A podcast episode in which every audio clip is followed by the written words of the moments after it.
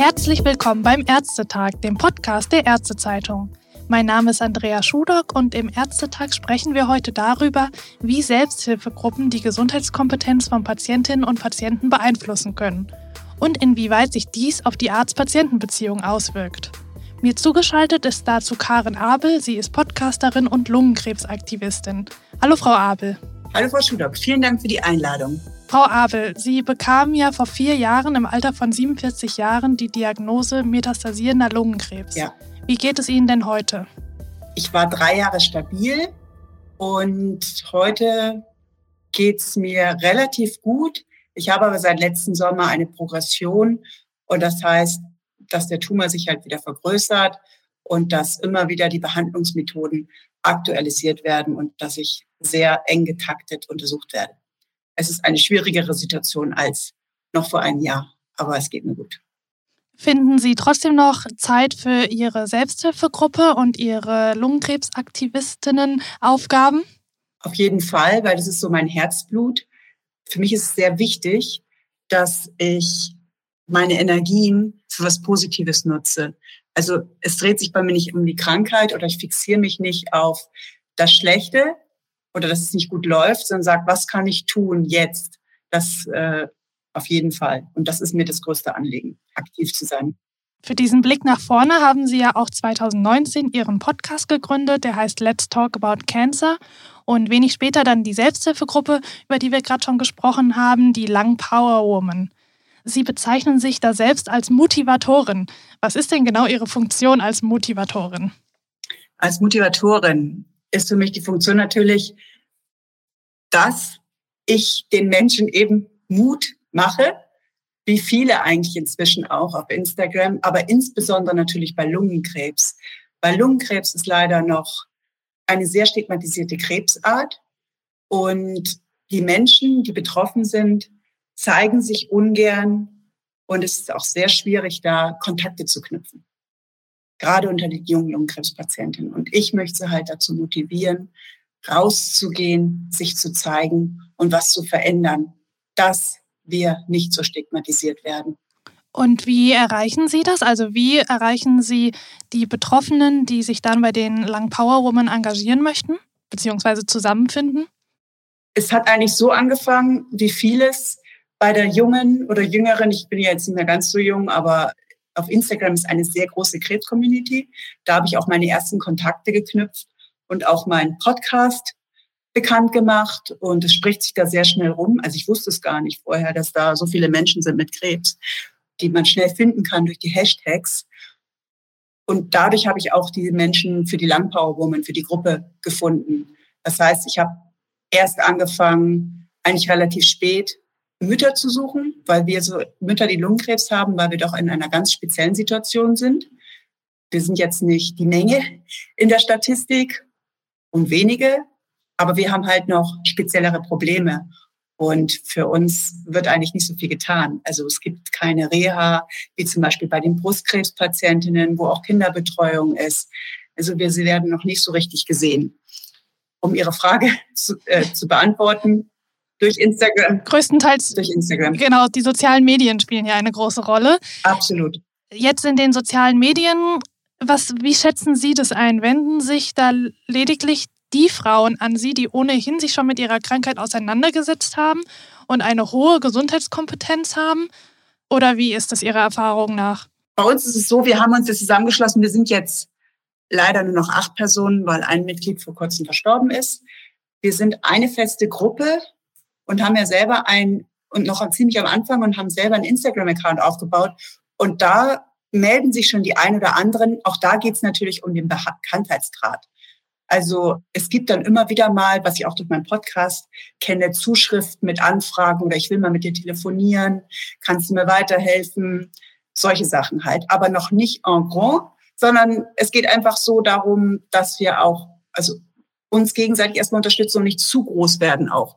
Also es bilden sich aufgrund meiner Gruppe, habe ich jetzt festgestellt, ich habe gerade auch damit jemanden telefoniert, mehrere Selbsthilfegruppen wieder für sich oder WhatsApp-Gruppen vor allen Dingen, die sich gegenseitig unterstützen. Also es ist so eine Vorbildfunktion auch, sag ich mal so. Mhm. Aber jetzt die Leute, die sich bisher noch nicht so stark mit ihrer Krankheit auseinandergesetzt haben. Mhm. Also eine Gesundheitskompetenz ist ja auch wichtig in der Therapie von Erkrankungen und im Umgang vielleicht auch damit. Die Leute, die diese Gesundheitskompetenz halt nicht haben, versuchen Sie die auch irgendwie zu erreichen? Ja, auf jeden Fall. In dem Sinne auch, dass ich auch weiß, da gibt es andere Organisationen, die da sehr spezialisiert sind. Ich bin so für mich so als Netzwerker dann auch. Also wir können nicht alles abdecken, das geht einfach nicht sondern dass ich sage, dann geht ihr bitte zur Gruppe Zielgenau oder wendet euch an die, die klären auf über die Mutationsanalyse. Es gibt verschiedene Facebook-Gruppen, gerade wir haben ja verschiedene Mutationen und jede Mutation ist ja wieder eine andere Behandlung bei Lungenkrebs. Da gibt es zum Beispiel auch dann Facebook-Gruppen und sowas vermittle ich dann weiter. Wir sind einfach speziell eigentlich in dem Fall mehr gedacht, dass wir auch an die Öffentlichkeit gehen, aber auch eine Anlaufstelle sind für Menschen, die noch neu dabei sind und noch nicht orientiert sind und wo wir, wie das meine Mitbegründerin oder von, von Lang Power Woman, Julia immer sagt, eine Schwarmintelligenz haben wir quasi. Okay, also Sie sind auch für die seelischen Belange sozusagen dann da, vermitteln bei medizinischen Fragen an größere Organisationen, aber welche Rolle spielen denn Ihrer Meinung nach die Ärzte und Ärztinnen bei der Stärkung der Gesundheitskompetenz Ihrer Patienten und Patientinnen? Oh, das ist ein Lieblingsthema von mir. Äh, sie spielen eine sehr große Rolle. Ich habe mich schon intensiv damit auseinandergesetzt. Ich hatte auch das große Glück, als ich die Diagnose hatte, habe ich eine sehr tolle Ärztin gehabt, oder Onkologin. Dessen war ich mir damals aber gar nicht bewusst, weil ich dachte, alle Ärzte wären so. Weil ich hatte vorher noch keine Erfahrung mit Ärzten außer einem Hausarzt, weil ich ja nie gesundheitliche Probleme hatte.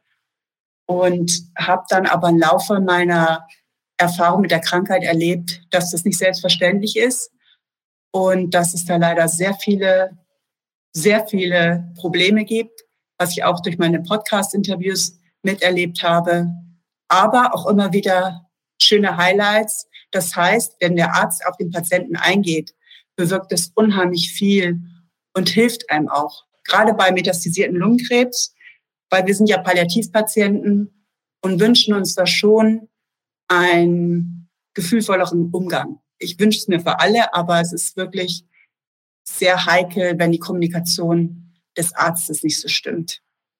Eine persönliche Kommunikation Sollten Ärzte Ihrer Meinung auch spezifisch auf vertrauenswürdige Informationsquellen verweisen, damit Patienten sich auch medizinisch weiterbilden können? Sollte dies Ihrer Meinung nach nur auf Anfrage passieren, weil vielleicht nicht jeder Patient das will? Was ist da Ihre Meinung zu? Ich glaube, da haben wir das große Thema halt der Arzt. Sehr schön, wenn der Arzt oder Onkologe den Menschen ganzheitlich sieht. Das heißt, der eine braucht diese Information und der andere wieder weniger. Das ist ja so unterschiedlich. Und deswegen ist es so wichtig, einfühlsam zu sein, dass du den Patienten siehst, okay, dem kann ich das jetzt nicht zumuten. Wobei ich da ja auch unter Vorbehalt sagen muss, meine Erfahrung, dass Ärzte ja ungern sagen, informieren Sie sich, das wollen sie ja gar nicht, den aufgeklärten Patienten. Das ist denen jetzt nicht so lieb. Das geht an ihre Kompetenz. Was schade ist, weil gerade bei Lungenkrebs die Entwicklung so rasant ist, das kann ein Onkologe alles gar nicht wissen. Aber kann das ein Patient alles wissen?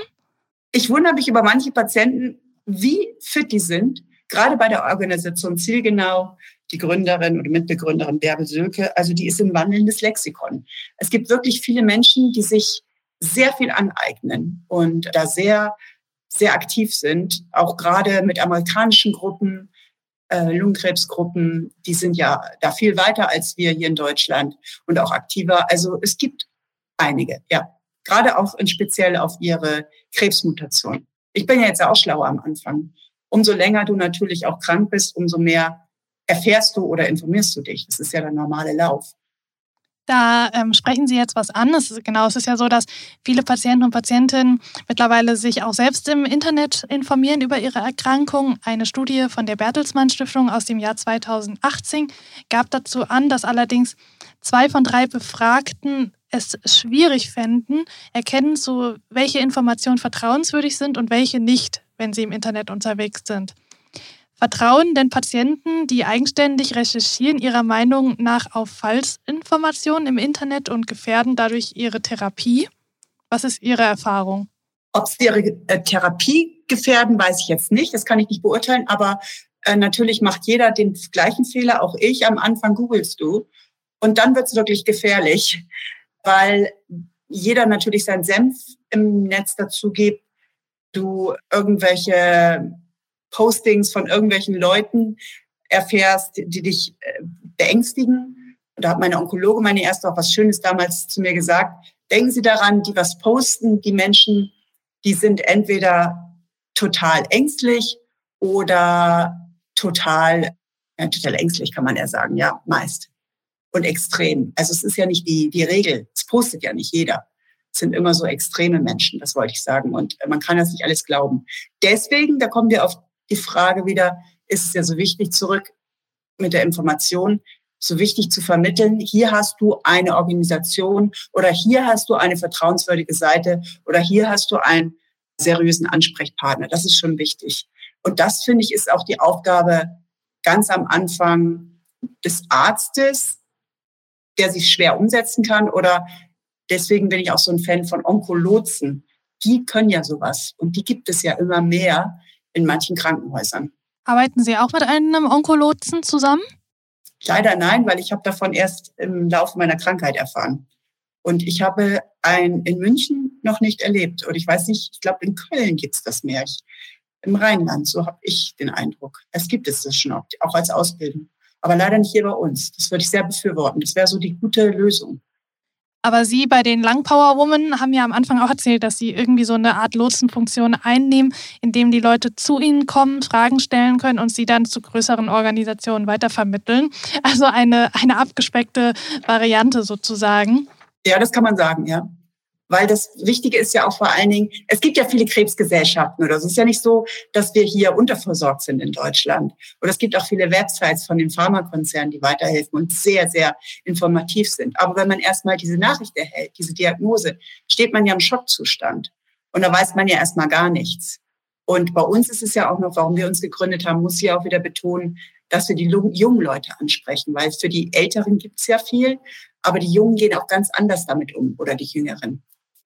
Ich möchte mit Ihnen jetzt nochmal zurückkommen auf das Thema des informierten Patienten, was Sie ja vorhin schon angesprochen haben. Ja. Weil die Patientenorganisationen sind ja auch dafür da, Betroffene zu motivieren, sich über ihre Erkrankung zu informieren und selbstbestimmt mitentscheiden zu können. Hier ist ja ein Stichwort das Shared Decision Making. Gibt es aber auch die Möglichkeit, dass Patientenorganisationen dazu führen, dass die Patienten zu gut informiert sind? Ja, das ist so. Das habe ich selber erlebt. Also Sie selber, Sie selber sind auch zu gut informiert. In wessen Augen? In meinen Augen, beziehungsweise ich kann ja das Beispiel mal nennen. Ich habe eine Netamplifikation dazu bekommen zu meiner EGFR-Mutation. Und ich habe in einer Facebook-Gruppe von so einem Fall kurz vorher gelesen und dachte schon, Mai, was es alles gibt. Und sie hat halt ihren Verlauf erzählt und dass es da eine Tablette gibt oder Medikament und gerade auch jetzt gerade zugelassen frisch und damals noch in der Forschung quasi. Und als mein Arzt dieselbe Diagnose bekommen hat und mein Arzt mir eine Chemo anbieten wollte, wusste ich, nein, da gibt es aber einen anderen Weg. Und deswegen war ich besser informiert als er. Und das hat er auch nicht gerne gesehen. Also dann hatte ich auch einen Arztwechsel und alles. Bin jetzt in der Uniklinik, da wussten sie schon davon. Aber natürlich wird das nicht gern gesehen, aber war für mich super wichtig und ist für mich super wichtig. Also waren Sie eigentlich eher in den Augen Ihres damaligen Onkologen zu gut informiert? Absolut. Okay. Der wollte mich dann auch loswerden. Also der hat mich dann, der wollte mich nicht mehr weiter behandeln, weil ich wollte eigentlich, in, in der Klinik ist es ein bisschen schwer, einen Onkologen zu haben, der einen betreut. Oder auch einen Termin zu bekommen und so weiter. Und da sind die Abläufe ja ein bisschen anders. Und ich wollte eigentlich schon Onkologen haben, zu dem ich regelmäßig gehen kann, der sich um mich kümmert, der weiß, wie die Blutwerte sind und so weiter. Aber das hat er dann abgewiesen. Hat er gesagt, nee, nee, bleiben Sie mal da. Und was hätten Sie sich stattdessen gewünscht von ihm? Ich hätte mir natürlich gewünscht, dass er sich weiter um mich kümmert. Und wenn ich mein Staging habe oder wenn es natürlich richtige Fachfragen gibt, dass man dann natürlich die Uniklinik mit einbezieht oder die zuständige Ärztin. Definitiv. Sie haben also vielleicht bei diesem Onkologe irgendeine Grenze überschritten. Können Sie sich vorstellen, was diese Grenze gewesen ist und wie vielleicht andere informierte Patienten das in Zukunft anders angehen können und wie vielleicht auch Ärzte dann genau auf diese Patienten zugehen sollten? Oh, das ist eine schwierige Frage, weil das ist ja genau der Punkt. Ich habe ihm ja jetzt nicht so gesagt, edgy badge, ich weiß es besser, sondern ich habe gesagt, da gibt's das und das und ich habe mich schon informiert. Ich hatte auch schon mit der Uniklinik Köln damals telefoniert und das hat er halt aufgenommen und ich habe schon gemerkt, nee, das findet er nicht so toll. Man muss auch dazu sagen, dass er in einer Lungenarztpraxis ist und er hat ja alle Patienten, nicht nur onkologische, aber für ihn war das, ging das natürlich vermutlich an sein Ego, ne? an, obwohl ich das jetzt gar nicht böse meinte oder ihn damit auch nicht riskieren wollte. Aber ich glaube, der hat sich dann schon so, hat das so empfunden. Obwohl er noch viel in die Wege geleitet hat, dass ich in die Uniklinik komme. Also haben Sie so, sozusagen auch irgendwie die Behandlungskompetenz vielleicht dem Arzt aus der Hand genommen? Ja, denke ich mal. Vermute ich. Ich hatte auch vor kurzem ein Gespräch mit einer Langzeitpatientin aus meiner Gruppe. Die war auch bei dem ihrem Arzt und ist auch eine sehr gut informierte Patientin. Und der hat sie dann zum Assistenzarzt geschickt. Und dann hat sie gesagt, das war ein Segen, weil dieser Assistenzarzt, also jemand Jüngeres halt, offener dem gegenüber war, sich da richtig reingekniet hat in ihre Mutation und dass man da einen Austausch hat. Und das ist doch wichtig. Es geht ja hier nicht um, ich weiß mehr wie du, Edgy Badgy, sondern miteinander. Es kann, wie ich am Anfang gesagt habe, es kann, ein Onkologe kann nicht alles kennen, wenn er nicht spezialisiert ist, wie in der Uniklinik. Das geht einfach nicht. Sind, er verändert sich zu viel, zu schnell. Das musste ich ja auch erstmal lernen es verändert sich sehr viel sehr schnell. Das trifft ja auch auf die Patienten zu. Also auch Patienten werden ja mit vielen Informationen überflutet. Mhm. Was ist denn dann Ihre Meinung, wenn der Patient den Arzt alleine entscheiden möchte, also wenn er sozusagen sich genau gegenteilig verhalten möchte, kein Shared Decision Making machen möchte, sondern einfach all sein Vertrauen in seinen Arzt legt. Können Sie das akzeptieren? das muss ja jeder für sich wissen. Und das ist ja auch sicherlich diese Sache, dass jeder Mensch anders ist. Also ich bin sicherlich ein selbstbewussterer Patient und erfahrener Patient, aber es gibt ja die unterschiedlichsten Menschentypen und manche können das nicht oder sehen auch noch den Arzt natürlich als Gott in Weiß. Die wissen das auch nicht und von dem her kann ich es sowieso nicht verurteilen oder ja bedauern. Da kann ich nichts dran ändern. Deswegen mache ich meinen Podcast oder kläre auf, wo ich sage, Eigenverantwortung ist ganz, ganz wichtig. Aber wenn du nicht der Typ Mensch bist, ist es auch schwierig, weil du musst die Stärke natürlich auch besitzen. Mhm. Deswegen kann ich das nicht sagen. Genau, nochmal zurück zu Ihrem Podcast und zu Ihrer Lungenkrebsaktivistinnengruppe. Mangelt es denn Ihrer Meinung nach in Deutschland an Kooperationen zwischen Selbsthilfegruppen und Gesundheitseinrichtungen? Ups, da bin ich jetzt ein bisschen überfragt, weil es gibt ja in Lungenkrebs eine große Organisation für Lungenkrebspatientinnen eine Selbsthilfegruppe. Das ist ja von der Barbara Beisal aus Berlin. Die ist ja auch sehr bekannt gegründet worden. Da müsste man die eigentlich fragen, weil ich habe ja immer meinen Fokus drauf gerichtet, wir Jungen wollen auch gesehen werden, aber arbeite bewusst nicht mit Selbsthilfegruppen noch nicht zusammen, weil ich mir sage, wir ticken ganz anders. Wir, wir sind kein Verein, äh, soziale Medien geht total schnell und, und direkt und, und vor allen Dingen gebündelt in ganz Deutschland, weil ich weiß nicht, in München, wo, wo sind da, da wollte ich jetzt, war vielleicht mein nächster Ansatz, dass ich da vielleicht mal was gründe oder mich an die Krebsgesellschaft wende, weil, dass man mal versucht, die zu erreichen, die jungen Lungenkrebskranken.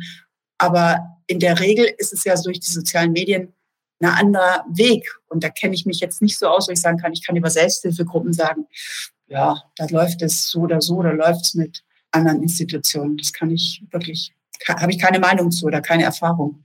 Dann vielleicht noch als letzte Frage, nochmal abschließend. Der Umgang von Ärztinnen und Ärzten mit den Lung Power Women, mit motivierten, informierten Patienten, engagierten Aktivisten und Aktivistinnen. Wie blicken Sie in die Zukunft? Was, was sollte sich verändern? Also auf jeden Fall die Kommunikation und auch die Unterstützung von den Ärzten. Ich weiß nicht, ob ich immer an die falschen Ärzte gerate, aber das Interesse auf mein Engagement war bis jetzt noch nicht so groß, was ich da mache. Ich habe das jetzt gestern zum ersten Mal vom Assistenzarzt gehört. Da habe ich ihn darauf angesprochen, spontan, weil mir das so kam. Der fand das toll mit dem Engagement und ich habe gesagt, ja, wenn Sie wenn Sie jüngere Patienten haben, dann erzählen Sie ihnen von mir, von unserer Gruppe. Aber sonst so ist da einfach kein Interesse. Also habe ich, ist meine bisherige Erfahrung. Vielleicht ändert sich das ja noch. Dann vielen Dank, Frau Abel, für das interessante Gespräch. Ich wünsche Ihnen alles Gute, auch gesundheitlich. Ich danke auch. Wiedersehen. Und vielen Dank auch fürs Zuhören. Tschüss.